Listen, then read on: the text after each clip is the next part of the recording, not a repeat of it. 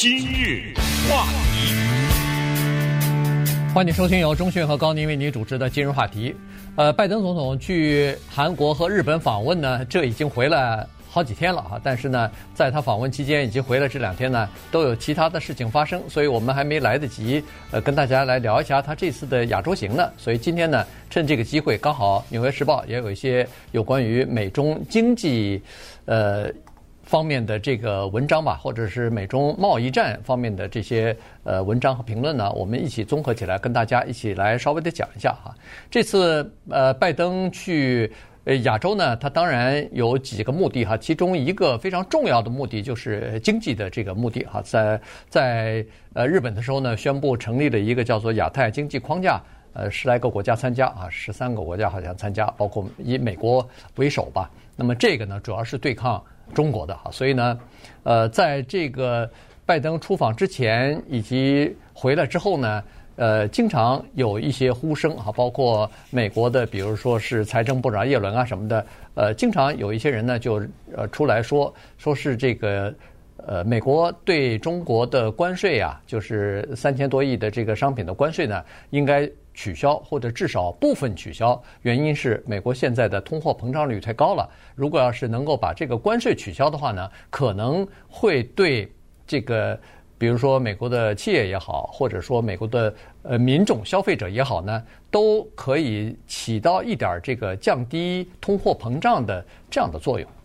那么这一次的亚洲之行呢，传递的信息对我们生活在美国的华人是非常重要的哈，因为。它牵涉到一个大国，就是中国和美国跟这个国家接下来的多年将怎么相处。这一次简单的概括可以叫做经济联盟军事警告，围堵中国。经济联盟就是美国和另外十二个国家成立的这个框架。嗯，军事警告大家都已经知道了，被媒体爆烂了。关于台湾的这个问题，对这个东西怎么理解它？白宫怎么试图来圆场？拜登是不是说漏了嘴？等等，这个，也就等历史来证明吧。关键就是看接下来有什么姿态和有什么动作。但我们今天呢，先说一说他的经济方面的一些想法，因为他回来以后呢，原定是他要发表一个关于中美关系的多层面的一个重要的讲话。那么后来不知道出于什么考虑，他把这个任务交给国务卿布林肯了，嗯，让他去发表这个讲话。那么这个讲讲话呢，就极为令人关注。这个让我想到当年副总统彭斯在 Hudson Institute 在那儿发表的中国的关于这方面的讲话，字里行间呢，都透着美国对中国可能要长期的进行对抗的这种姿态。这种讲话，你可以听到他讲了什么，但是也有很多的时候，你可以听出来他没讲什么。他讲出来的东西，就是要告诉你他没讲什么东西。有些东西点到为止。那么这个讲话呢，就发生在昨天，在美国首都华盛顿的乔治华盛顿大学，美国的国务卿布林肯发表了一个四十五分钟的讲话。在这四十五分钟的讲话当中呢，可以说，在尤其是前我听了一下，大概在前十二三分钟左右的时候，是隶属中国的罪状，然后接下来摆开了美国的姿态。这个讲话，我觉得对未来的美国的国策是非常有影响的，也是值得听的，因为这一届的政府是民主党的政府，上一届的政府。以川普为首，那对中国的姿态就不用说了。那这个贸易战是他拉开的，除了贸易战之外，各种各样的什么 H one 啊，什么各种各样的围堵啊，好等等，对中国学者在美国的调查等等，都形成了一个让生活在美国的华人呢，要格外的在这个关口呢，要寻找自己的位置的这么一个情况。那么说到这儿呢，咱们就听一两分钟啊，布林肯的讲话，因为。他实在是有一些东西说的非常的重要。Beijing's vision would move us away from the universal values that have sustained so much of the world's progress over the past 75 years. 哎，这句话我解释一下，他就北京对未来的看法呢，是让我们把从过去七十五年以来形成的国际秩序，要让我们离开这种秩序，就是破坏这种秩序。China is also integral to the global economy and to our ability to solve challenges from climate to COVID. 中国至关重要啊，从气象到 COVID 都是世界不可区分的一部分，所以美国和中国必须得在交往。这是个非常复杂的关系，我们不寻求对抗。正相反，我们正是要回避，不想阻拦中国发展。任何国家我们都不想拦截，不管是发展经济还是促进人民的利益。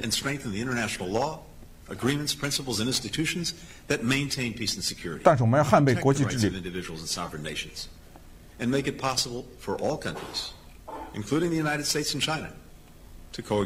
这样，所有的国家才能共存啊，才能合作。China's transformation is due to the talent, the ingenuity, the hard work of the Chinese people. 我这要稍微停一下啊，因为他之前讲了一大段呢，因为时间的原因不放了。他就讲到 Nixon 总统访问中国的时候，当时的中国是一个什么样子，然后现在的中国是一个什么样子。那他就强调了现在的中国的从运输啊各方的，但是呢也提提到了中国的军事在。当今世界的地位，经济变成了世界第二大经济体，所以他才说了刚才这句话。这句话是什么意思？就是说，中国今天的成就是和勤劳的、智慧的中国人民分不开的。但是你要看听到下面这个但是啊。It was also made possible 但是 by the stability and opportunity that the international order provides。但是这是国际秩序提供的大的环境也有帮助啊，对于中国这个情况。Arguably, no country。其实说实话。地球上没有第二个国家像中国这么受益于国际秩序，但是没有维护这个秩序，让中国成功的这个秩序，中国没有维持，没有维护，中国却在破坏这种秩序。在习近平领导下，中国共产党在国内压制的越来越厉害，对国外攻击性越来越强。外交是关键。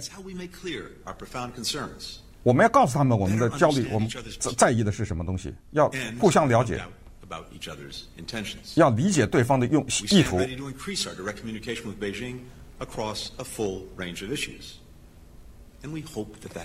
我们会跟北京保持联系、沟通，但是我们不能靠，不能相信北京会改变。To advance our vision for an open, inclusive international system。呃，这句话比较重要，所以怎么办？我们只好绕开北京，来进行和推动现在的这种国际秩序。你听他怎么样绕开啊？President Biden believes 拜登相信 will be decisive。这个十年是关键的十年。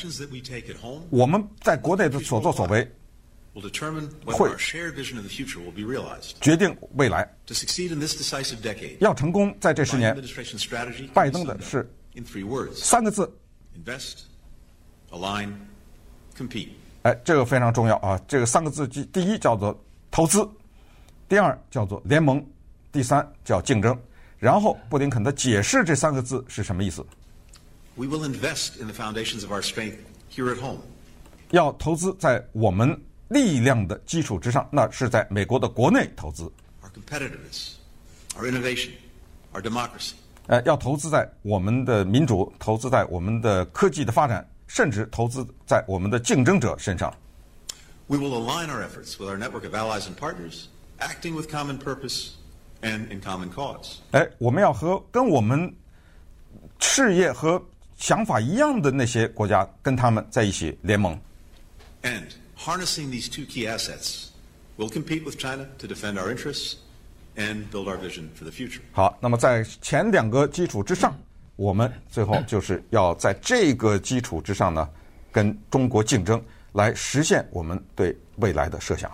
嗯，所以你看得出来，听听这个调子是吧？对，对，这个调子是呃定的，呃，就是说这是美国的。对华政策了，基本上就是公开的哈。当然有一些话，可能有一些东西他不一定讲出来，但是公开的就是这个情况。你可以看得出来，这个不是一个一年的政策，不是一个三年的政策，这恐怕是美国的长远的，至少他说的是十年之内的这个对华政策是这个样子啊。所以从这次的呃拜登的亚洲行呢，也看得出来，他实际上就是就是按着这个政策在进行，已经开始布局了，已经开始着手在做一些具体的事情了哈。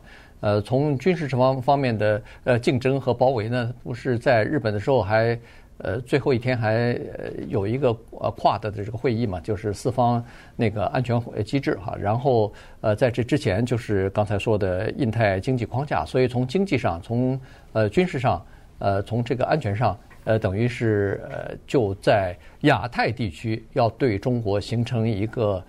呃，形成一个包围吧，至少是这样子。而且他是说，要想让中国改变他们的政策是不可能的，所以我们只能叫做绕过中国。那这召开的这么多会议，呃，参加呃召集了那么多国家，呃，唯独就是没有中国啊，这就说明实际上。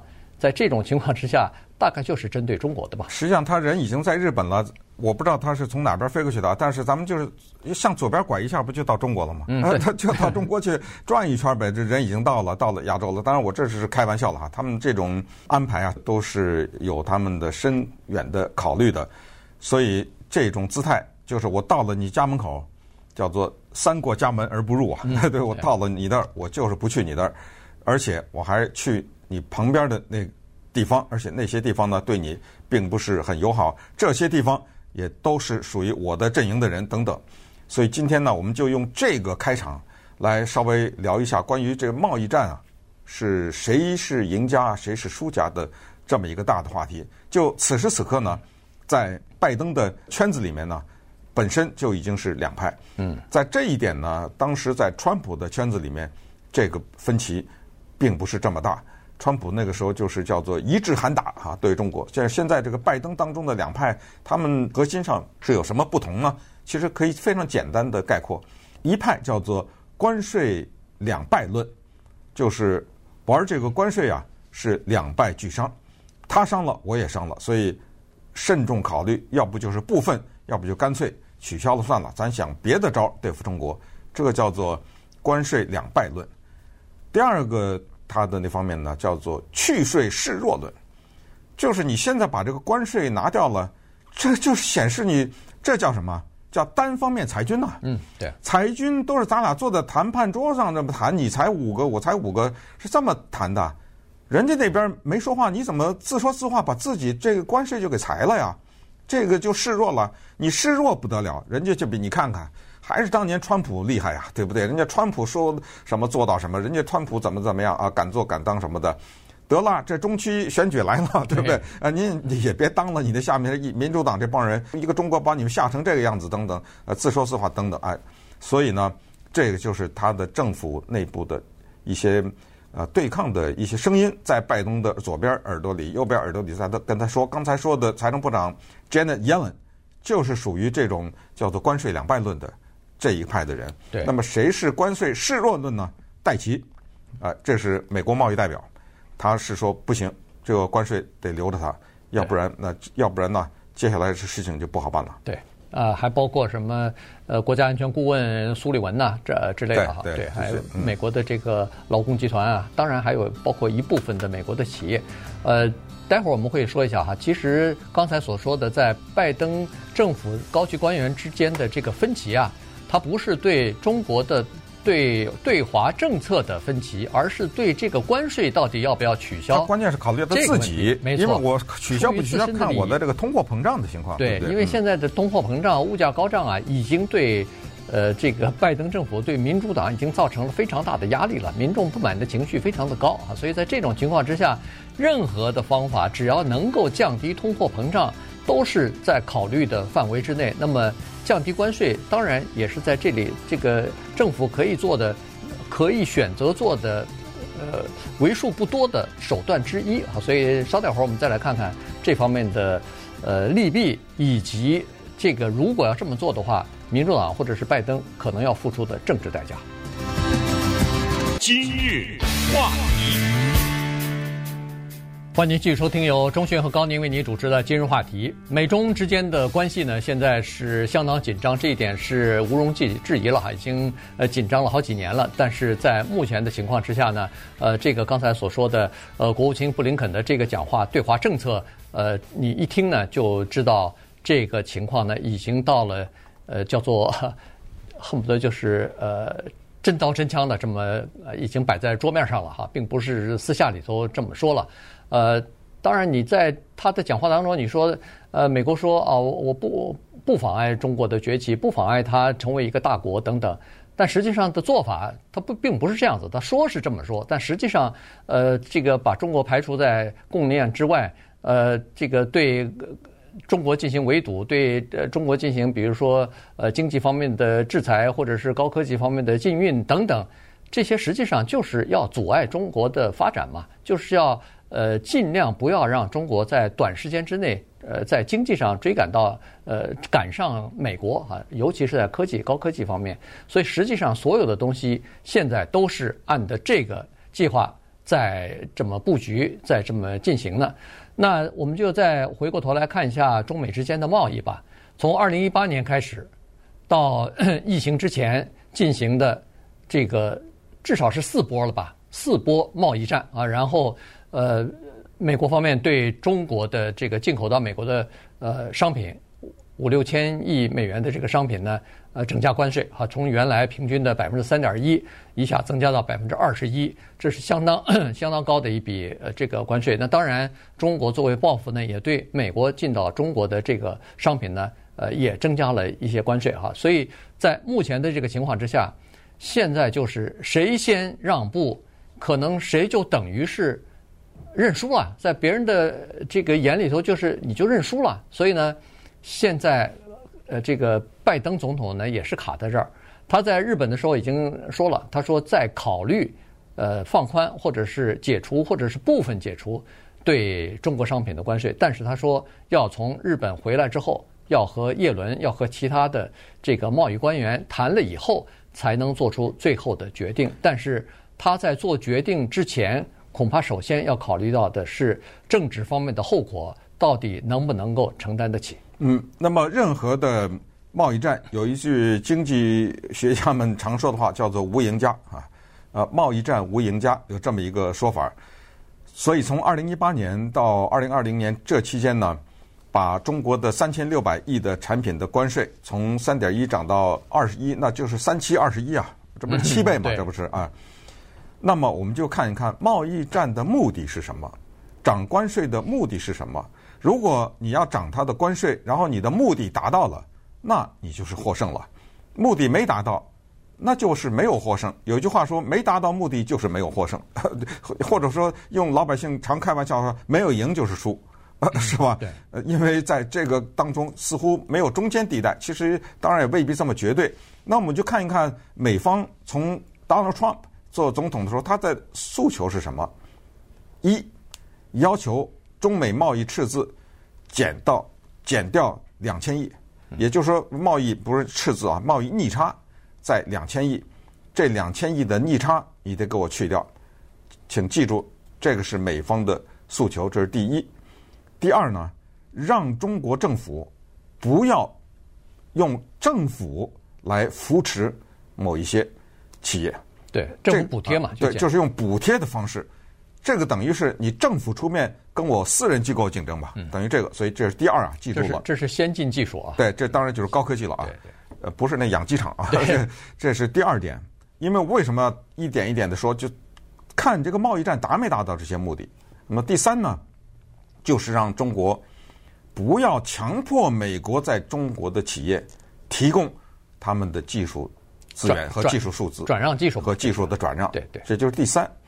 第四呢，就是增加对智慧产权的保护，这是说的好听一点儿，哎，说的难听一点儿，用 Trump 的话说就是别再偷了啊，就是这个，这就是第四。接下来还有个第五，签下来啊，这都已经签了，白纸黑字是说中国得向美国买东西了，一直是我向你买东西，你得向我买多少？两千亿美元的货品。那么现在，我们就把这本账本一打开一看啊，一这么多年过去了哈，当然也这么一两年过去了吧，没有一项完成，包括最后的这两千亿，只买了一千两百亿，还差着八百亿呢。对，呃，就就是答答应好的，到什么年年底之前得买这么多，也没有买。所以从这个角度上说呢，就回到了刚才布林肯说的那一句话，就是美国的关税的目的是让中国至少是修改它的经济政策。这个结果和这个目的没有达到，嗯，没有达到，就等于是输了啊！原因就是这个贸易战是等于美国发起的，所以如让中国改变政策，当然在贸易战开始的时候，呃，这个熟悉中国问题的这些专家就已经预测了，说是不可能达到这个目的。这就像一帮中国人来到美国。要求美国修改他们的宪法一样。呃，这是 Michael Pillsbury，呃，这个人非常有名啊，白邦瑞。哦，我们是之前介绍过他写的那本书，叫做《百年马拉松》。哎，对。呃，这个人是美国的国防政，他是 Hudson 的这个呃智库里边的嘛。他是创办人，呃，同时也是美国国防政治方面的一个顾问。这是当年 Trump 非常依赖的一个人，因为他是中国问题专家嘛。嗯、所以他是说。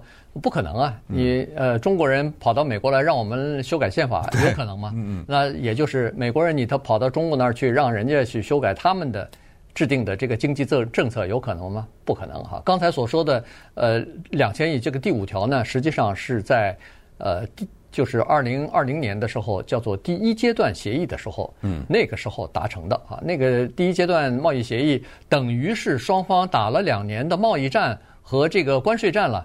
呃，等于是那行吧，咱们两方就等于是宣布停火了。嗯。呃，大家都不再加这个呃加杠杆了，或者是加这个筹筹码了。但是你要答应我一个条件，就是在一年之内你要增加购买我两千亿的商品。但是现在还有百分之四十没有达到呢。对。所以呢，这个是呃美国方面所说的。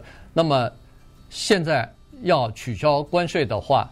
那等于是美国在这个通货膨胀的压力之下，在物价上涨的呃民众不不满意的这个压力之下，必须要做出的一个让步。但是会这么做吗？以及什么产品可能会做出让步呢？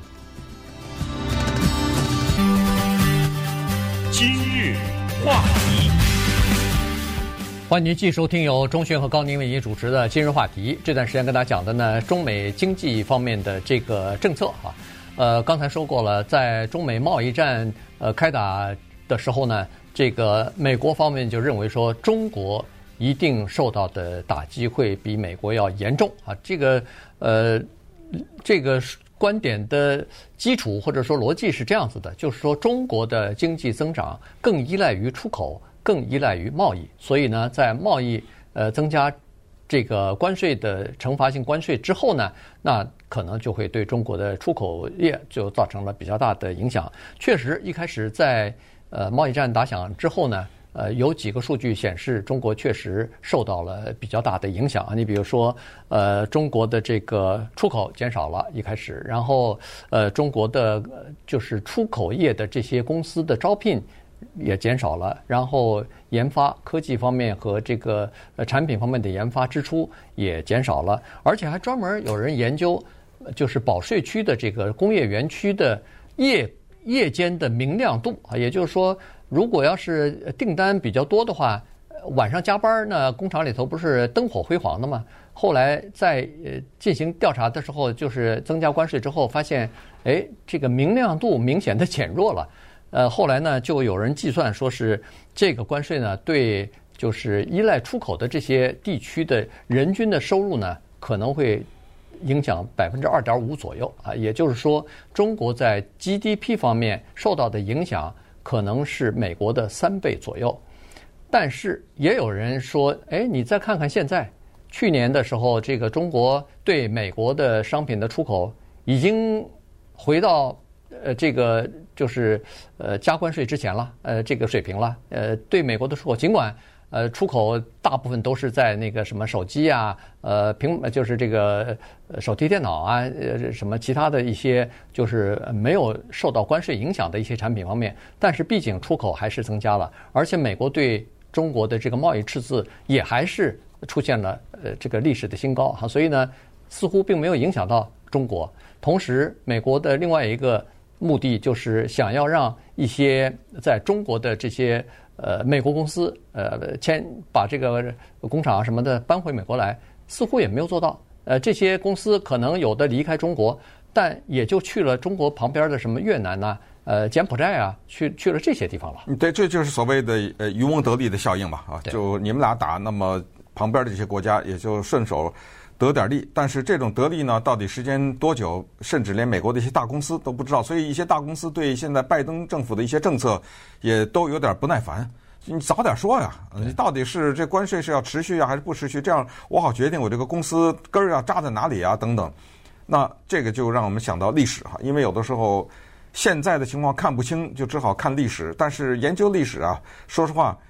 经济学家的结论都是不一样的，所以这个就是让我们普通的老百姓非常困扰的。因为现在至少有二十多个经济学家对中美贸易战的前景有不同的分析，得出来的不同的结论。于是人们提到了三十年代初的那个 Smooth Hawley Tariff Act，就是在三十年代初，我们知道一九二九年左右的时候呢，美国发生经济大萧条，股市崩盘呐什么之类，所以在三十年代初的时候呢，有一个联邦的参议员叫做 Reed Smoot。和一个联邦众议员叫 Willis Howley，两个人都共和党人，两个人联合就提出了一个叫“闭关锁国”了。所谓“闭关锁国”就是贸易保护主义啊，提出了这个法案。当时呢，拦截了两万多个产品进入到美国，这些就是在这个法案之前都是美国人依赖这两万多个产品的。后来的结果呢，就是让时间和历史证明，这个 Smoot-Hawley 关税法案是失败了，因为。它不但没有对大萧条有所缓解，反而加重了。嗯，所以这个是历史上的一个教训。所以为什么我们现在身处历史当中，有的时候觉觉得有意思？因为当我们阅读美国历史的时候，看到的是陌生的 Smoot-Hawley 这样的 tariff，完全不知道啊，一九三零年的时候人穿什么衣服啊？那个时候是啊，是什么东西少啊？老百姓什么？可是现在不一样啊！我们现在就生活在这儿啊，这不是一个口号，咱们给中国增加关税。我们就真的看到了，真的增加关税了。那么结果是真的怎么样？我们每天都在经历，中国人在经历，美国人在经历，大家都在全世界都在受到不同程度的影响。那么我们身处历史当中，呃，将来呃，将来我们就可以说哦，呃，作为一个过来的人，我们知道这个贸易战的结果会是怎么怎么样。那么作为中国方面呢，也态度非常清楚，我绝对不能改我的经济政策，因为什么？这不是。美国示弱，这不也等于我示弱了吗？嗯，那我修改我的经济政策，不是说明我顶不住你的压力了吗？不但不改，而且在政治方面，我还采取一些刺激美国的做法。现在就有人分析说，国安法就是香港的这个，嗯，就是习近平在香港得分了。呃，我不管你这个经济，你给我关税什么的，这边对不对？这边游行啊，我就来了个国安法，你制裁啊，对不对？怎么着了？嗯，他是采取这个姿态，所以。这个叫做反川道而行之啊，不是反其道而行之，因为那时候是川普嘛，啊，反川道而行之。那么川普有一句名言，关于贸易战，他说：“我相信中国会首先打完子弹。”所以咱们再往下看，谁的子弹先打完？而且呢，中国有个长期的目标，就是实际上它是要完成高科技的自主化的。呃，这个呢。呃，只不过是提前到来了啊，因为美国在高科技方面的封锁，再加上芯片方面的，比如说禁运啊之类的东西，所以呃，让中国意识到说，哦，原来我们确实存在一些比较薄弱的环节，呃，在核心的问题方面，呃，对方一卡脖子，呃，就就不行了啊。所以呢，现在呃，中国在做这方面的事情。不过，从二零一八年的贸易战到现在的俄乌之间的战争，实际上让人们看清一点，就是过去。这个全球化的运动呢，到现在为止看来是已经画上一个句号了，看来是已经逐渐的要开始实现，呃，这个单边的贸贸易保护主义，或者说是根据地缘政治、根据自己的国家安全利益而产生的各自为政的这样的经济体系，逐渐的呃就要形成了。